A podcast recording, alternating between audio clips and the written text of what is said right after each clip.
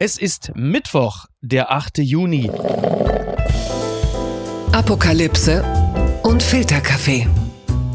Die frisch gebrühten Schlagzeilen des Tages. Mit Mickey Beisenherz. Einen wunderschönen Mittwochmorgen und herzlich willkommen zu Apokalypse und Filterkaffee, das News Omelette. Und auch heute blicken wir ein wenig auf die Schlagzeilen und Meldungen des Tages. Was ist wichtig?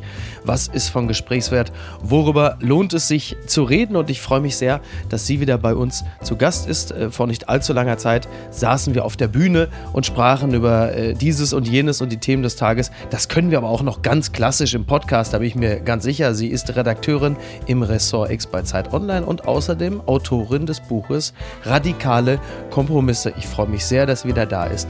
Hallo Jasmin Mbarek. Hi, ich freue mich. Übrigens äh, vorweg, wir müssen gratulieren. Heute sind zwei große, vielleicht aber auch so ein bisschen der Nord- und der Südpol der deutschen Unterhaltung, werden beide 85 und zwar der große, der legendäre Intendant Klaus Peimann und seine, ja, wie soll ich das jetzt sagen, so seine ähm, schlagereske Entsprechung Roberto Blanco. Und äh, hast du zu einem dieser beiden in irgendeiner Art und Weise einen Bezug? Ähm, mit der zweiten Person habe ich meine erste Konfrontation mit Rassismuskritik. Oh. Also nicht persönlich, sondern äh, diese Personen waren in Diskursen online. Also Roberto Joachim Herrmann, warst du Joachim äh, Herrmann? Nee, sondern äh, sozusagen diese interne POC-Rassismuskritik. Mhm. Das war das erste Mal, dass ich diesen Namen so richtig wahrgenommen habe und habe halt ah, gemerkt, okay. wie jung ich bin at ja. one point, weißt du? Ah, Deswegen ich, war ich auch gerade kurz so, okay. Mhm, ja, ich habe mit Roberto Blanco insofern eine Beziehung gehabt, als die ähm, ungeliebte Tochter Patricia Blanco vor ein paar Jahren im Dschungelcamp am ja. Lagerfeuer saß und man saß in einer Runde vertraut beisammen und man unterhielt sich äh, über, das waren ein, zwei traurige Geschichten, es ging nämlich unter anderem darum, dass man bei, bei dem Vater oder bei der Mutter wurden die Maschinen abgeschlossen abgestellt. Und ja. dann schrieb ich dann irgendwann bei Facebook nur, Patricia Blanco würde bei ihrem Vater auch gerne die Maschinen abstellen. Und wenn es nur die elektrische Penispumpe ist.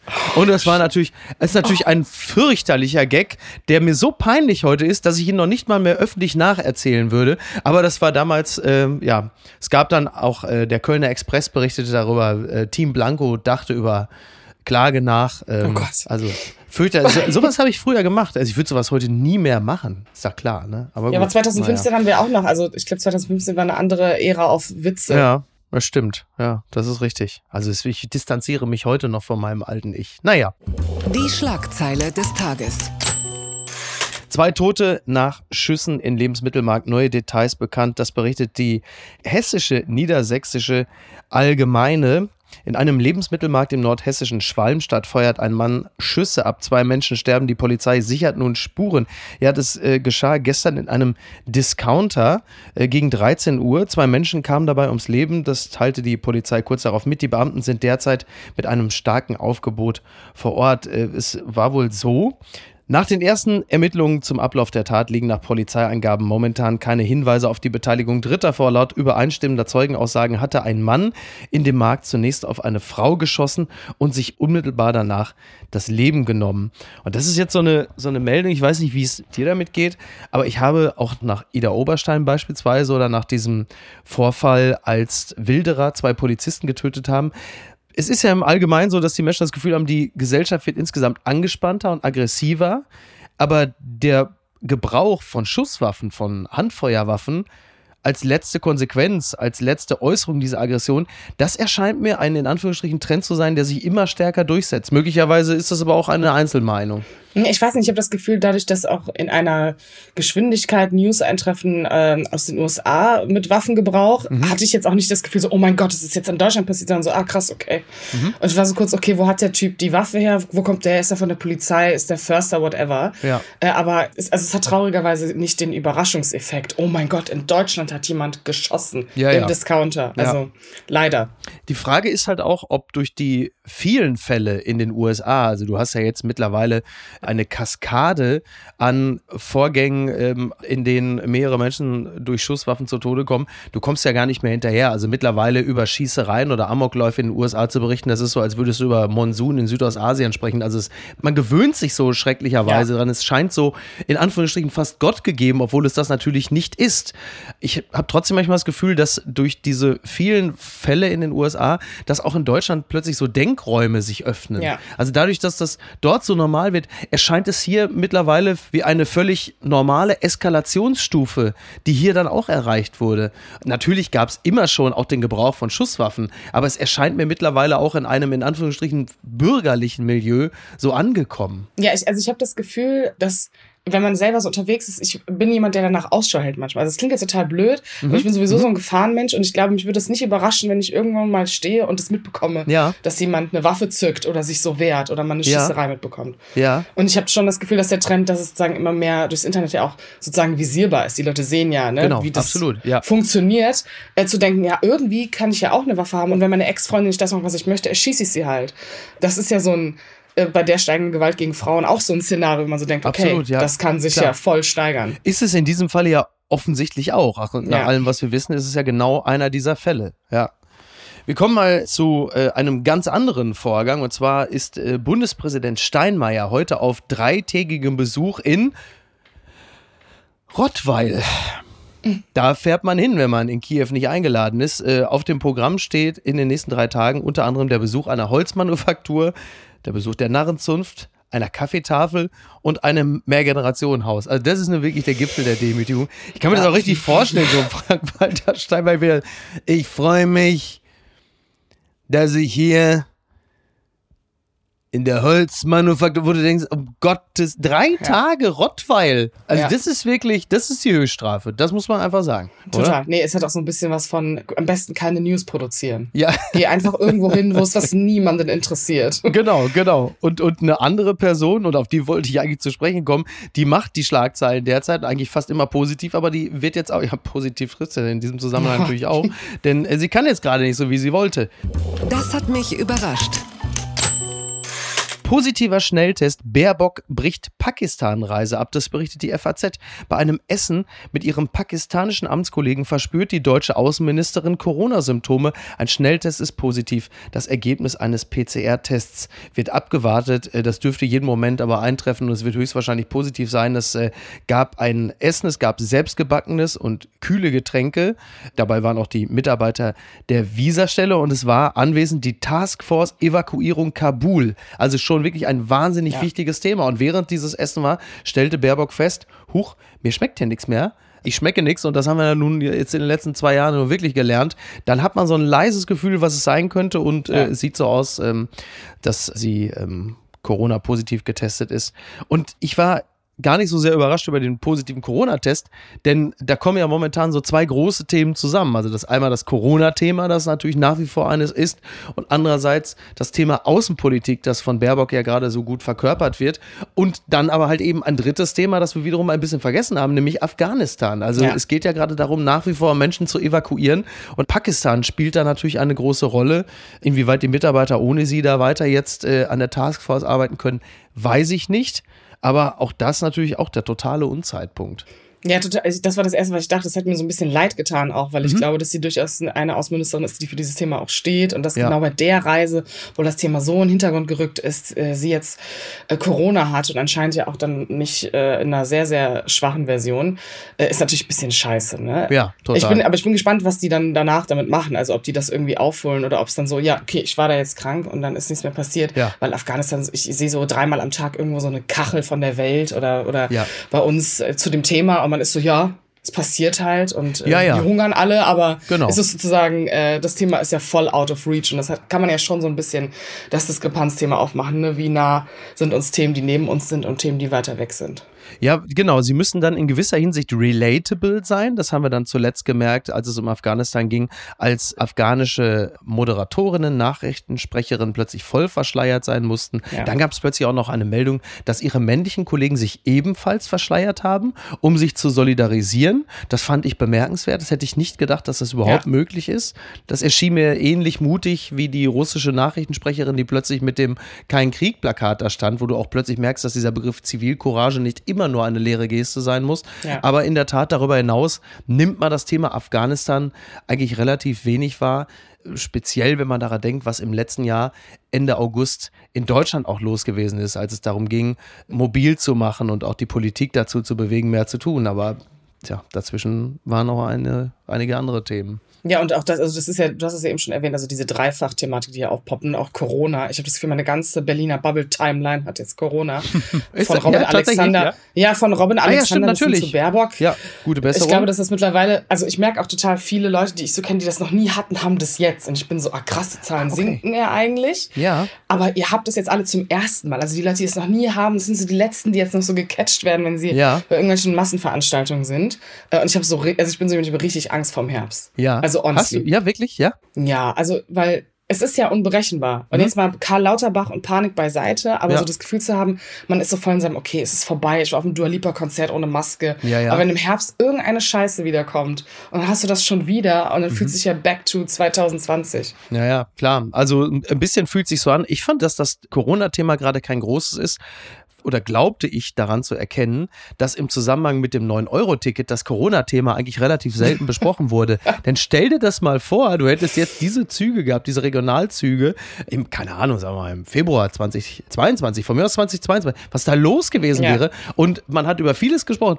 Man hat über Sylt lang und breit gesprochen, aber das Thema habe ich da eigentlich äh, vermisst. Nee, es ist ja, es, also, habe ich vermisst? Ja, ich habe es eigentlich nicht vermisst. Ja, ich glaube, in dem Diskurs ist es auch völlig egal, was mit den Leuten passiert, weil diese, dieses, ähm, oh mein Gott, mit dem 9-Euro-Ticket fahren jetzt arme Leute, die nicht erzogen sind und oh mein Gott, unsere Züge werden jetzt voll, ist ja sowieso so das Ding im Internet, mhm. habe ich das Gefühl. Und dann schickt ja. man irgendwelche Reporter los, um so Pseudo-Armutsbesichtigungen zu machen. Ne? Ja, ja, und dann ist ja auch egal, ah, ob die Corona haben. Ne? Das ist ja, war ja auch vorher egal, ob die Leute, die haben schon vorher in Regionalzügen gesessen und gependelt und haben das bekommen. Also das ist jetzt kein Unterschied, finde ich. Bitte empören Sie sich jetzt wo wir gerade darüber sprechen. Überfüllte Bahn. Linke will erste Klasse öffnen. Das berichtet NTV. In überfüllten Zügen sollte die Bahn nach Ansicht von Linken-Chefin Janine Wissler die erste Klasse für alle Passagiere öffnen. Zudem solle kurzfristig alles getan werden, um die Kapazitäten zu erhöhen, etwa durch den Einsatz von Doppelstockwagen, sagte Wissler in einer ersten Bilanz zum 9-Euro-Ticket. Also, dass es eine erste Bilanz gibt, finde ich sowieso auch sehr abenteuerlich. Das ist ja nur jetzt wirklich, also ein bisschen früh. Ähm, wenn ich die Meldung Meldung lese, dann ist natürlich klar, das ist halt Classic Linke, zuerst sofort sagen, äh, die erste Klasse öffnen. Äh, was soll das überhaupt? Andererseits muss man sagen, zu fordern, dass die Kapazitäten erhöht werden, zum Beispiel durch Doppelstockwagen, das ist natürlich total richtig. Und Wer mal die erste Klasse im Regionalzug gesehen hat, weiß, das ist auch wirklich die totale Scheiße. Also für die, die zweite Klasse fahren, die können auch gerne dann die erste Klasse gleich mitnehmen. Also es ist ja nicht so, als würden da jetzt irgendwie, also ich als äh, Vorsitzender des Zentralrats der Überprivilegierten wäre natürlich ansonsten schockiert, wenn da jetzt der Plips, der Mittelstand, meine schöne erste Klasse entern würde. Aber erste Klasse Regionalexpress, das ist auch wirklich wie Torschützenkönig Kreisliga C. Also das ist wirklich komplett wurscht. Ich habe da zwei Sachen zu. Ich muss erstens sagen, äh, dieser, also es ist eine Nebelkerze von Whistler, weil äh, die erste Klasse ist schon geöffnet, weil die müssen, wenn die Zugkapazitäten übersprengt sind, müssen die die erste Klasse öffnen. Das heißt, das passiert schon. Das passiert sogar teilweise in so Wie so ein ICEs. Rückhaltebecken. Ja, nee, aber es ist wirklich, das passiert teilweise ja. in ICEs, die überbucht sind. Äh, und ich muss zu diesem 9-Euro-Ticket prinzipiell sagen, das haben, also ich weiß nicht, mit wie vielen Leuten du schon darüber gesprochen hast, da redet ja die ganze Welt drüber, aber ja. ich finde, dass das auch von der Bundesregierung ein unverantwortliches Vorhaben ist. Die Bahn ist völlig ausgelastet und kaputt. Und da jetzt die Leute, die sowieso schon an den Grenzen leben, die vielleicht mal die Chance haben, ey, man kann jetzt mit wirklich mhm. mit der Familie vielleicht zwei Tage ans Meer fahren und es ist kostengünstig, ja. die sind einfach gefickt am Ende des Tages. Es ist erniedrigend, es gibt keine Kapazitäten, es ist keine verlässliche Klimaanlage, es ist, die, die Mitarbeiter sind überfordert und ich finde es unverantwortlich, dass man dieses Ticket, also hätten wir gar kein Ticket machen müssen, hätte man das durchgehend planen können ja. und dann vielleicht auf lange Frist so ein 20 Euro Monatsticket etablieren können, das irgendwie irgendwie mhm. zwei Jahre geht oder so. Aber das, also ich finde das wirklich richtig schlimm. Also, dass man das auch so, das meinte ich ja eben schon mit den Spiegelreportern, die dann irgendwo, oder ja, wir, ja. ja. das ist ja, das ist als Phänomen interessant, ist, I get that. So a touch of halt, Neu-Delhi, wie man sonst ja, so irgendwie, ist, äh, ja. Es ist total, ich finde es total schlimm. Also ich, früher, in meiner Jugend, äh, wir hatten auch nicht viel Geld und äh, wir sind noch mit diesem Quer durch Deutschland-Ticket, war so Berlin zwei, drei Tage, war so das Highlight, ne, mit 45 Euro, ja. vier Personen dahin, das, also, und das war schon erniedrigend, wenn du irgendwie viermal um umsteigen musstest in Braunschweig, äh, Hannover und Magdeburg, ja. Finde ich Ja. jetzt dieses Überhypen und diese Armutsaufgeilung äh, im öffentlichen Diskurs finde ich richtig peinlich. Also ich Ja. finde das richtig schlimm auch. Ja, finde ich gut beobachtet. Das stimmt. Das hat natürlich viel davon. Also der, der Städte- und Gemeindebund und viele andere fordern das ja eh, dass sie sagen, Leute, das ist Ja. ja ganz nett. Aber nach den drei Monaten ist es dann ausgelaufen, dann war es das. Natürlich muss der ÖPNV künftig, wenn schon nicht umsonst, dann aber wirklich bezahlbar sein. Denn es gibt ja sehr viele Menschen, die jetzt erst in Anführungsstrichen in den Genuss des Tickets kommen, weil sie sich jetzt leisten können. Das heißt, Ja. es ist ja natürlich nicht komplett rausgeballert an irgendwelche Idioten, die sonst irgendwie äh, 8000 netto haben und sagen, das gönne ich mir jetzt als Freizeitkick. Das gibt's natürlich, aber es ist halt nicht wirklich gut geplant. Naja, das ist Und so, als würdest du- Die Menschen, die in den Erstkontakt damit treten, genau das, was du sagst, die kommen ja in völlig überfüllte Bahnen Ja. und, und werden im Zweifel auch nie wieder mit dem Ding fahren wollen, weil sie sagen, um Gottes Willen, wenn das jedes Mal so ist, dann äh, nehme ich doch wieder den Opel Astra. Ja, es ist, als würdest du irgendwie sechs Burger dahinstellen und das sagen, 100 Leute bedient euch. Ich finde es so ein bisschen, Ja. es hat so ein bisschen, das, also gerade weil die Grünen das ja auch gerade so krass bewerben mit jedes Mal so, das ist jetzt kein krasser Erfolg, dass man da auf neun Monate so Sardinenbüchsen äh, vollpengt und sagt, wir haben für alle ÖPNV zugänglich gemacht. Ist, äh, finde ich, äh, ganz strange. Aber ja, hoffentlich kommt noch irgendwas danach, damit man sich nicht mehr weiter darüber aufregen muss. An der Stelle, weil du gerade Braunschweig erwähntest, ich war ja unlängst äh, tourbedingt in Braunschweig. Es gibt einen wunderschönen Fluss, die Oka. Und äh, die mündet, ähm, ich glaube, sie mündet da oder sie läuft da entlang, an der sogenannten, es gibt einen Südsee in Braunschweig. Und es gibt ein Fest an der Oka, das ist so eine Art Stadtfest. Und wie nennen sie es natürlich in Braunschweig? Oka Cabana. Oh shit, ey. Dafür, dafür will man dann doch, oder? Für sowas lohnt sich das 9-Euro-Ticket. Ich wollte es nur mal gesagt haben, ne? Naja. Gucken mal, wer da spricht. Also, das kann doch im Grunde genommen nur zu Ehren äh, des legendären ehemaligen Intendanten des Berliner Ensembles gewesen sein, dass man also extra zum 85. von Klaus Peimann gesagt hat, pass mal auf, lieber Klaus, für dich spielen wir heute der Besuch der alten Dame, denn Angela Merkel war da. Alexander Osang hat sie interviewt, äh, hat sie ja schon zweimal porträtiert und äh, hat mit ihr gesprochen und das muss ich jetzt erstmal dazu sagen, ich habe es mir zwar bei Phoenix aufgenommen, aber ich habe es nicht gesehen, denn ich war gestern selbstverständlich in der Elbphilharmonie mit Niki Hassania. Wir haben uns natürlich als kulturbeflissene Menschen Sir Simon Rattle angesehen und wir haben immerhin zehn Minuten durchgehalten, bis der Erste zu uns gesagt hat, wir seien widerlich. Warum das so ist, das werde ich an dieser Stelle nicht auflösen, aber ich muss, muss schon sagen, ich bin sehr stolz auf Niki und mich, dass wir es geschafft haben, auch da unangenehm aufzufallen. Naja, aber das nur am Rande. Also Angela Merkel und äh, Osang im Berliner Ensemble. Äh, Jasmin, du hast es gesehen. Ja, es geht in viele Richtungen. Am Ende des Tages würde ich es zusammenfassen als eine Angela Merkel, die wohl verdient sich nicht mehr mit diesem Scheiß umgeben muss, aber genauso unreflektiert wirkt in einigen Fragen, wie sie das schon bei Amtsabgang war. Ja. Es wurde, diese Moderation wurde ja sehr diskutiert. Ich glaube, eine AD-Kanzlerin nach sechs Monaten dahinzusetzen mit einem superkritischen Journalisten funktioniert einfach nicht. Dafür müsste vielleicht einfach eine Legislatur Scholz vergehen, dass man das angehen könnte. Ja. Aber es war halt so sehr, ne, sie sind, sie sind ja meine Kanzlerin und ich war so ein bisschen so, okay, man kann natürlich auch in seiner Lane bleiben, ne? Ähm, Ja. Und es war halt sehr schmeichelhaft, ne? So, das, ein Zitat war, Merkel äh, schleicht sich zurück und macht nur noch Wohlfühltermine. Da sage ich ja. Ja. Und das ist einfach sehr Merkel-esk. Und man hat wieder gemerkt, ähm, warum sie es eigentlich 16 Jahre geschafft hat, Kanzlerin zu werden mit ihrer Sprache. Ja. Es war dieser seichte Gab es wieder ein Merkel. Rezept für Kartoffelsuppe? Nee, aber es wurde der Hund angesprochen. Ach was. Ähm, es, der Hund von die Putin Hundes- oder welcher? äh, Genau, und es ging darum, äh, dass man als Kanzler natürlich auch den Hund äh, aushalten und überstehen muss. Das war jetzt dieser typische Merkel-Humor. Ich fand's ganz nett. Ich glaube aber, dass der Zeitpunkt mit, mit Blick auf den Krieg vielleicht auch einfach ein bisschen uncool ist. Ja. Also es gab natürlich nicht krasse Putin-Fragen und es äh, gab so Zitate, die irgendwie gesagt haben, so, ja, Putin, die einzige Sprache, die er versteht, ist irgendwie Abschreckung. Mhm. Aber das sind halt so Merkel-Sätze, die haben wir jetzt auch die letzten 16 Jahre gehört. Also es war jetzt nichts Neues dabei. Und ich Naja, glaube, zumal, ähm, zumal ganz kurze Frage. Also, wenn sie sagt, ähm, Putin versteht nur Abschreckung, dann würde sicher die Frage anschließen, warum das dann beispielsweise 2014 nicht so praktiziert worden ist. Also, sie ist ja wirklich, also nach allem, was man so hört und liest, eine Frau gewesen, die mit Putin immer außerordentlich gut klargekommen ist, während andere schon gesagt haben, ich kann mit dem gar nicht mehr reden.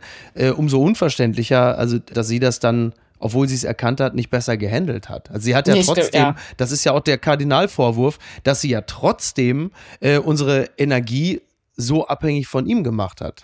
Ja, und ich glaube, sie ist relativ gut ausgewichen. Es ging nämlich darum, um den 2%-Etat, den die CDU ja schon ewig gefordert hat. Mhm. Dann ist sie darauf gegangen und hat gesagt, die CDU hätte das ja in der GroKo angestoßen, etc.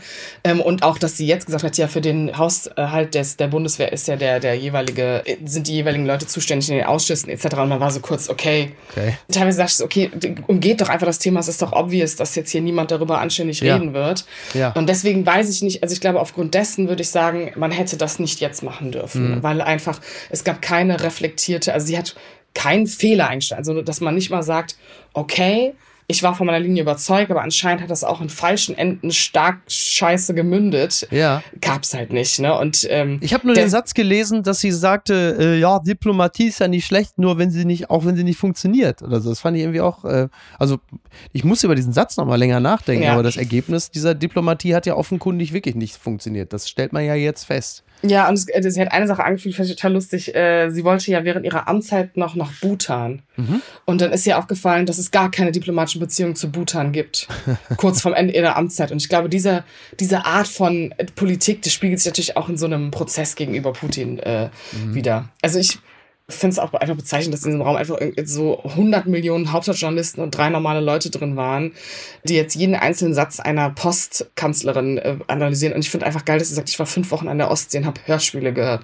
Und das ist das Problem, da denke selbst ich so, oh geil, die Frau ist voll die Ikone, ne? Und wie cool und was hat die gehört und whatever. Ja. Deswegen, ich hatte noch nicht viel Zeit, um darüber nachzudenken. Und mhm. das merke ich einfach, dass ich das irgendwie überhaupt nicht einschätzen kann. Ja. Aber tendenziell sagen würde, zu früh, falsches Thema, ein bisschen zu unreflektiert und die Moderation einfach sehr schmeichelnd. Gell? Ja, also. ja, das ist natürlich auch mal ein bisschen das Problem, auch bei, bei Journalisten und Journalistinnen, die natürlich sehr happy sind, wenn diese große Frau sie so nah an sie ranlässt. Ja. Will man dann am Ende auf der Bühne vielleicht dann auch, also da hätte man wahrscheinlich jemand mit etwas mehr Distanz ranlassen müssen, aber ich habe auch das Gefühl, das ist einfach zu nah und die Fragen, die alle wissen wollen, würde sie eigentlich ungern jetzt gerade beantworten und dann bleibt ja, ja nicht mehr wahnsinnig viel. Wurde es ja auch so gewählt, denke ich mal. Ne? Äh, es gab auch Meinungen, die fand ich auch interessant, dass man sagt, okay, wenn es jetzt jemand gewesen gewesen wäre, super kritisch gewesen wäre, wäre das zustande gekommen, hätte sie einfach nur Floskeln abgelassen, wäre sie so nahbar gewesen, hätte sie einen Witz geschossen.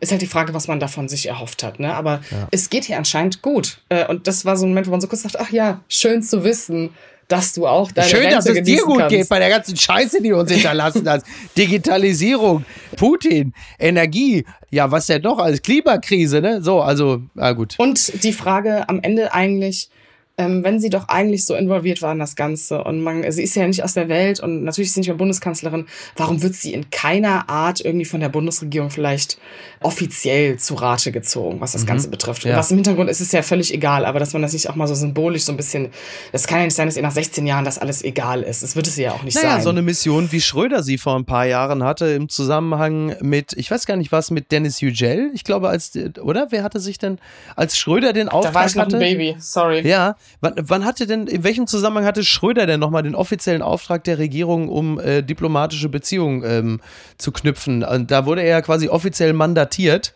von der äh, Bundeskanzlerin. Und so etwas ähnliches könnte natürlich die Kanzlerin jetzt, wenn sie von Scholz mandatiert würde, auch machen. Dass man sagt, du musst jetzt mal in den Kreml und musst jetzt mal wieder mit Wladimir reden. Mit dir hat es ja immer noch einigermaßen funktioniert. Ja, was vor allen Dingen zeigen würde, dass es ihr, also es ist ja komisch, dass es so wirkt, als wäre es ihr egal, obwohl sie 16 Jahre das zu verantworten hatte. Ja. Und das ist so ein bisschen das, was man auch in dieser Veranstaltung gemerkt hat. Man war so, okay, interessiert es sich jetzt wirklich nicht? Oder ist jetzt einfach so, ne, Show-off-Moment? Man wusste es nicht. Und es ja. war eine Buchpromo, ne? Am Ende hat Merkel auch noch so Bücher unterzeichnet gezeichnet. Man war so ein bisschen, okay. okay. Nur gut. Was soll ich schreiben? Für Uwe. Ja, soll ich sonst noch nee, irgendwas? keine Alles Widmungen. War extra, keine, keine Widmung. Ach so, okay. Wurde extra gesagt. Okay, ja. Tja. Na gut. Na gut. Die unbequeme Meinung. Die Sache ist vorbei. Das sagt Markus Söder über seine Kanzlerkandidatur, also über die kommende, ja, in dem Fall aber eher Konjunktiv 3. Die Tagesschau schreibt es auf. Auch bei einem guten Landtagswahlergebnis schließt Bayerns Ministerpräsident Söder ein erneutes Bemühen um eine Kanzlerkandidatur aus. Er hätte seine Chance gehabt und verglich sich mit den früheren CSU-Parteichefs Strauß und Stoiber. Meine Schauen Sie, meine gesamte Kraft widme ich ausschließlich Bayern. Das gilt nicht nur für die Zeit bis zur Landtagswahl, sondern auch danach. Das sagte er der Passauer Neuen Presse. Jetzt natürlich die äh, Frage an die Söder-Versteherin. Was bezweckt Markus Söder mit diesem Satz? Darf ich eine Mutmaßung äußern? Mhm, Zunächst klar. einmal äh, blickt er da schon auf die Landtagswahl und will also ganz klar deutlich machen, ich habe mich also voll Bayern verschrieben. Ich äh, schaue nicht mehr anderen nach, sprich ganz Deutschland. Ich bleibe jetzt voll bei Bayern. Ist, geht es nur um die Landtagswahl oder ist er tatsächlich, ähm, hat er eine Erkenntnis gegriffen, dass er für ganz Deutschland nicht gut genug ist? Ich würde sagen 50-50. Prinzipiell, wenn man der Passauer neuen Presse natürlich etwas gibt, hat man natürlich das Ziel, dass ganz Bayern das hört. Ne? und äh, das ist natürlich voll die Landtagswahl-Kampfansage. Und auch eine sehr kluge, also sich nochmal darauf zurückzuberufen, dass auch gescheiterte CSU-Parteivorsitzende äh, in der Kanzlerfrage, dass man sich da auf die Demut Bayerns zurückbeziehen sollte, ist einfach sehr clever. Ich glaube, das ist ein Schachzug. Ich würde aber sagen, tendenziell ist ihm auch durchaus bewusst, dass diese Se- Aussage jetzt gut gesetzt ist, weil die Wahrscheinlichkeit, dass er das nochmal macht, ist ja sehr, sehr gering. Und das jetzt auszuschließen, Ja, ist ist äh, clever für die Landtagswahl und ist auch clever, falls es danach passieren sollte. Ja. Wobei ich finde, also auch das Wording, ne, auch bei einem guten Landtagswahl, also so auch, also okay, you don't Ja. know, Ja. ne, es ist so ein bisschen, Ist ja eher unrealistisch gerade, ne? ja, äh, es ist Pseudo-Demut, die finde ich äh, ganz interessant. Die Frage ist natürlich, ob dieser Ton so bleibt. Ne? Ich bin gespannt, äh, ob die CDU nach äh, rechts oder nach Anti-Merz vielleicht ausschlagen wird oder pro, so ultra pro-Merz beim Landtagswahlkampf. Kann ich überhaupt noch nicht einschätzen, weil die halt ihre kompletten Leute da noch sortieren müssen. Ne? Wen, wen kennt man denn gerade aus der CSU, außer Markus Söder so in Bayern, ne? Ja, man kennt eigentlich nur immer die ganzen zurückgetretenen Generalsekretäre, ne? Das sind Genau. so die Namen, die man sich zumindest kurzzeitig merkt. Ne? Ja. Das, ist, das bleibt so ein bisschen hängen. Ja, ja. Ja, also man kann jetzt insgesamt sagen, Söder schwillt langsam ab. Das ist ja schon mal ganz beruhigend. Dann ist es jetzt aber auch noch so, dass, also ich zitiere an dieser Stelle einfach nur den Kölner Express, bittere Nachricht für Papa Markus Söder. Gloria Sophie in Klammern 23, zieht einen Schlussstrich. Gloria Sophie Burkhardt macht Schluss. Die 23-jährige Tochter vom bayerischen Ministerpräsidenten Markus Söder hat jetzt ihre weitreichende Entscheidung erklärt. Also die weitreichende Erklärung ist, und das ist jetzt mein, das ist jetzt mein Lieblingspart im Express, gegenüber Bild erklärte sie während der, aufgepasst, Mallorca-Party des Promi-Maklers Marcel Rebus, Zitat, ich bin aus der Jungen Union ausgetreten. Sie erklärte auch warum. Burkhardt, die für die Feier aus Istanbul angereist war, wolle in Zukunft, Zitat, politisch neutral agieren und zudem als Model voll durchstarten. Also das hat sie ja mit dem Vater äh, eigentlich gemeint. Also die CSU-Nähe hat eine größere Karriere verhindert und da hat jetzt auch sie gesagt, also ich muss da jetzt was tun und sie wollte eigentlich auch mal eine eigene Partei gründen. Und jetzt ist da gar nichts mehr. Also was... Äh, du hast ja sie auch mal interviewt, also auch da muss ich noch mal ganz auf deine Expertise setzen.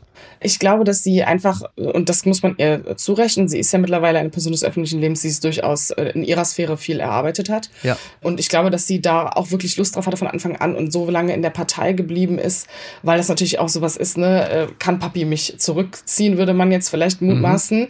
Ähm, aber diese Selbstständigkeit, dass sie halt von ihm beruflich nicht abhängig ist, zu sagen, nee, ich habe irgendwie eine Karriere jetzt aufgebaut, die funktioniert, ich muss halt nicht mehr hier in dieser Partei sein. Ja. Auch wenn ich sie eigentlich als, ich, ich schätze sie sehr politisch ein. Also ich glaube, dass sie durchaus eine klare Meinung zu Dingen hat.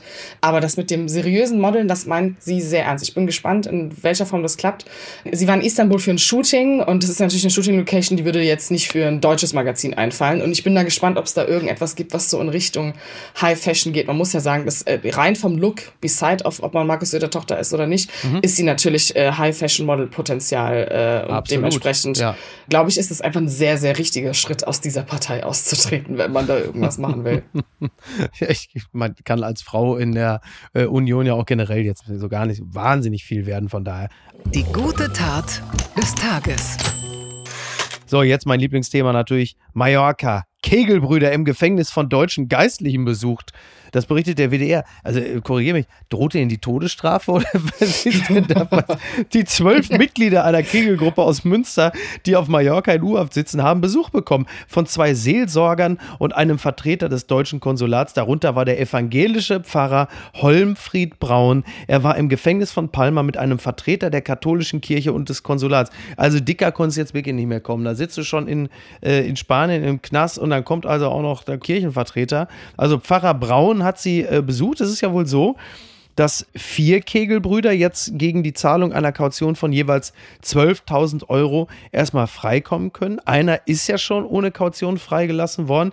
Diese vier kommen deshalb auf Kaution frei, weil ihr Zimmer wohl auf, die hatten wohl einen Balkon, der also ab abgewandt war von diesem abgebrannten Puff. Deshalb ist schon mal klar, die sind jetzt nicht unmittelbar verantwortlich, sollte man meinen, aber auf, die sind ja nur auf Kaution draußen.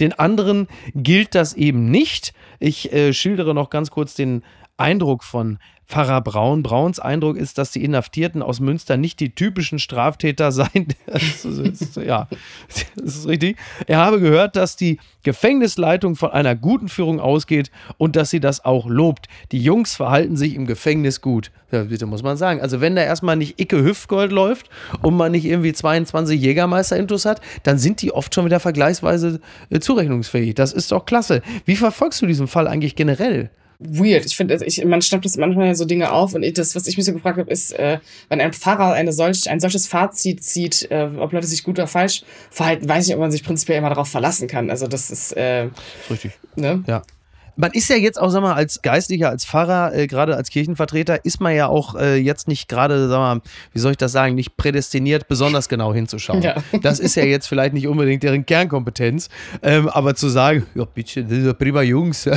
was soll ich sagen, ähm, finde ich klasse. Ansonsten ist dieser, dieser ganze Fall natürlich völlig absurd. Und also da muss man, wie gesagt, speziell die Bild-Zeitung behandelt ja in Anführungsstrichen unsere Jungs, als wäre das wirklich irgendwas zwischen Nawalny und, äh, weiß ich nicht, Assange. Ja, das ist ja wirklich faszinierend. Ja, ne? total. Wo du sagst, aber ihr wisst aber schon, dass die mutmaßlich, da muss man sagen, mutmaßlich einen Puff abgefackelt haben. Also besoffen. Das ist ja schon auch ist ja jetzt nicht nichts, aber unsere Kegelbrüder, das schon. Spannend. Das ist ja so Auslandspatriotismus. Der reicht dann von Leuten, die irgendwie, das ist ja so, ne? In, keine Ahnung, 1,7 Millionen Menschen sind bei irgendwas gestorben. Es war ein Deutscher dabei, ist genauso wie im Gefängnis, ne? Der Klassiker. Äh, irgendein Deutscher wurde im Ausland verhaftet. Ach du Scheiß, egal was er gemacht hat, der ist unser Mann. Also ich glaube, ja. dieser Komplex, da Patriotismus zu zeigen, Merkel ist muss so dahin, Merkel muss Ding. verhandeln. da muss Merkel, mal, Merkel nach Mallorca. Auf dem Weg nach Moskau landet Merkel noch kurz auf Mallorca, um unsere Kegelbrüder freizukriegen. Bitte, ja, mal tun das doch was tun, das sind prima Jungs. Das ist ja wirklich Wahnsinn. Ich warte auf die Verfilmung bei RTL ne, mit Semmelrogge, ja. Ralf Richter, Claude Oliver Rudolph, die wilde 13. Also da ist da so viel strammer Tisch, strammer Tisch, das passt doch. Das ist das einzige Mal, dass du hörst strammer Tisch und du denkst nicht an den langen von Putin. Hm. Also immerhin, das ist, oh, äh, ich bin wirklich gespannt, was da alles noch passiert. Das ist einfach wirklich hoch aufregend. Fun Fact des Tages. Ist natürlich eigentlich Quatsch, denn mit Fun hat das jetzt überhaupt nichts zu tun, was ich hier zitiere. Ideale Brutbedingungen. Kommt in den nächsten Wochen eine Mückenplage? Das fragt die Rheinische Post.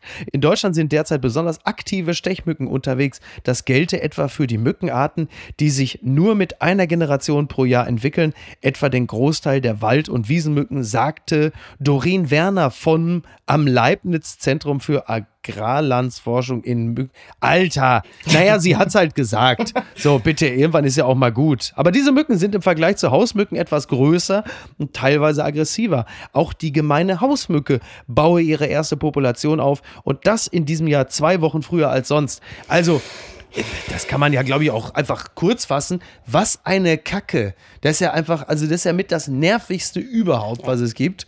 Und solange es irgendwie heiß ist und ab und zu mal regnet, dann sagt man ja, ist, ist doch bis hierhin was so ganz gut. Aber wenn die Mücken kommen, dann hast du natürlich wirklich, also das ist wirklich das.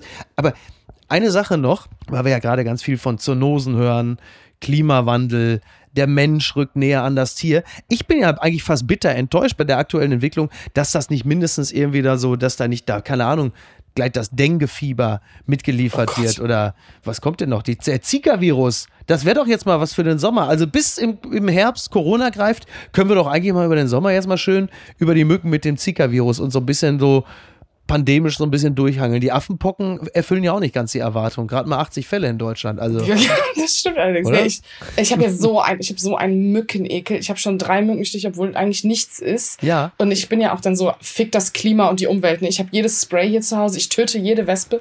Ich kann dafür, ich weiß gar nicht, die sind, äh, die sind ja unter Naturschutz, ne? Das habe ich nicht gesagt. Nabu einmal um weghören. Ne? Nee, äh, ja. auch so, also Mücken, whatever, wenn die dann so an deinem Ohr summen manchmal nachts. Oh, oh es ist ganz, wirklich, das, das ist so, das ist so das frage ich mich so, okay. Das ist doch das Schlimmste, oder? Naja, vor allen Dingen, da frage ich mich so, Gott hat schon den Klimawandel auf diese Erde gebracht. Warum Mücken? Ich weiß nicht, ob das so. Wahnsinn. Es gibt genug Dinge auf dieser Erde, aber Mücken sind wirklich das, auch wenn man die dann, diese genug schon, wenn man sie zerquetscht. Ich kann ja, das kann ich mein ganzes Leben lang machen. Mücken zerquetschen und erbärmlich im Tod zu schaffen.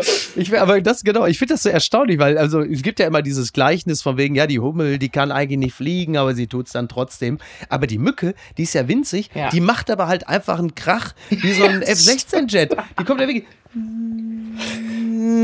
Boah, ja. Du denkst, du bist winzig, du, du hast eine Körpergröße von 1,5 Millimeter, du bist unfassbar laut. Ja. Ähm, unlängst waren wir im Urlaub zusammen in ähm, Portugal und ich habe, wie üblich, friedlich geschlafen, wurde geweckt von einem infernalischen Oh, und das Licht war an und ich blickte in das verbitterte Gesicht meiner Frau, die nachts wieder durchs Zimmer schlich und Mücken killte, natürlich den Schlappen auch kreisen ließ, so laut, dass ich davon wach wurde, guckte mich an, als hätte ich die Mücken reingeholt, alle einzeln reingekobert, wie so ein Ticketiero vom Megapark.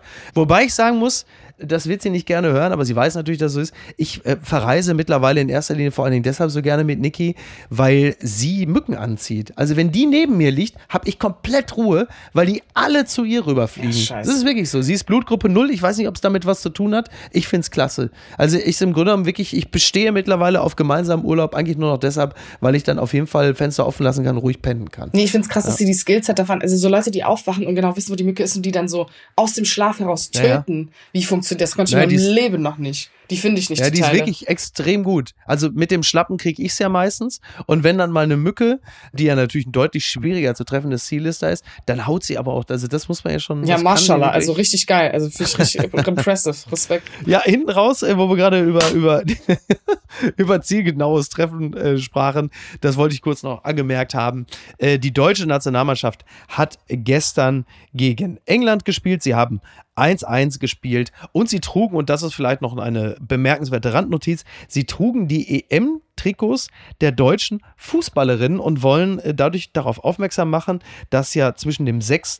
und dem 31. Juli die Europameisterschaft der Fußballspielenden Frauen ist. Das fand ich eigentlich äh, ganz gut. Und immerhin haben sie auch äh, so ordentlich performt, dass jetzt nicht wieder äh, jeder Ingo, der sonst auf Malle einen Puff anzündet, sagt, ja klar, wenn sie ein Frauentrikot spielen, sie haben auch gespielt. ähm, ist das etwas, wofür du dich begeistern kannst, die Fußball-EM der Frauen? Nee, da bin ich ganz unfeministisch. Fürchterlich, wie ja. du da deinen, also da ist aber jetzt die Hölle los. Also da ist spätestens, da hätte ich doch jetzt vollste Soli erwartet und da kommt jetzt sowas. wieso? Nee, ich finde das so gurkig. I don't fucking care, wer Fußball spielt. So. Ich bin meinem Vater so aufgewachsen, dass ich den FC Köln gut finden muss und nichts anderes sagen darf. Und damit äh, Ja. begnüge ich mich, bis ich sterbe. Ja, ja. Aber natürlich die Männermannschaft, ne? Weil wir sind, Toxic Masculinity wird auch in diesem Haushalt gepriesen. Nein, äh, aber Selbstverständlich, selbstverständlich. Na, ich werde es mir schon ansehen. Ähm, ich werde natürlich nicht jedes Spiel gucken, aber das habe ich äh, während der anderen Turniere auch nicht gemacht. Und ich setze ja immer noch ganz stark bei mir auf so einen, äh, weiß ich nicht, auf so einen Surrogateffekt. Also, dass ich mich einfach so an der EM im Sommer berauschen kann, der Frauen, dass ich es schaffe, äh, über die Männer-WM hinwegzusehen im Winter. Aber Aber du sagst ja auch nicht, man sagt ja auch nicht Männer-WM oder EM. Allein, dass du schon sagst, Frauen-EM. Das ist so, nee, ich krieg da schon die Krise. So, ich denke da schon, nee, okay, da fällt auch jedes feministische Blatt von mir so final ab. Ja. Weil ich finde das so abstoßend, so, f- so female, Frauen, aber es wird ja guter whatever. Fußball gespielt. Ja, aber genau, also es aber wird ja ist- guter Fußball gespielt. Keine Ahnung, wenn ich so ein Video auf TikTok sehe, wie man ein gutes Tor schießt, so, und das ist eine Frau, so, God bless you. Ja. Aber dieser Fokus auf, oh mein Gott, es ist die Frauen-WM. Oder ist es dir zu politisch, äh, ich, ich spreche da immer noch äh, mit der Autorin des Buches Radikale Kompromisse, oder ist es dir auch politisch zu aufgeladen, das Thema? Nee, also ich ist es glaube, auch ein bisschen das? Ja, ich glaube, würde ich mich jetzt ganz, ganz streng selbst analysieren, würde ich sagen, ich bin normativ sozialisiert und habe deswegen den Männerfußball verinnerlicht als das Wahre. Äh, und bin mit dem anderen als Vorbild nicht groß geworden. Ich Und muss, obwohl du mit dem FC Köln sozialisiert wurdest, Ja. ist dieser Männerfußball für dich das Normale. Klammer Ja, auf, die vielleicht, letzten ja, das ist der radikale Kompromiss. Nee, das ist der radikale Kompromiss, weil ich einfach, glaube ich, Enttäuschung so gewohnt bin aus Köln, dass es sozusagen, ähm, ich brauche da noch nicht die feministische Perspektive für, um mich da in dieses Thema reinzuballern. Okay. Du, brauchst, auch sehr schön, du, du brauchst nicht die feministische Perspektive, um enttäuscht zu werden. Das finde ich auch sehr, sehr gut. Jasmin, ich äh, bedanke mich ganz herzlich bei dir. Ich wünsche dir und mir ein paar möglichst mückenfreie Tage und Nächte vor allem. Und ich äh, beschließe den, äh, die heutige Folge mit einem dreifachen und äh, wünsche dir alles Gute. Danke dir. Bis dann. Bis dann. Ciao. Tschüss. Apokalypse und Filtercafé ist eine Studio Bummens Produktion mit freundlicher Unterstützung der Florida Entertainment. Redaktion Niki Hassania. Executive Producer Tobias Baukhage.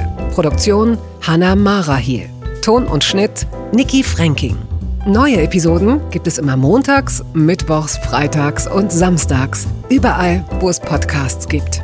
Stimme der Vernunft und unerreicht gute Sprecherin der Rubriken Bettina Rust.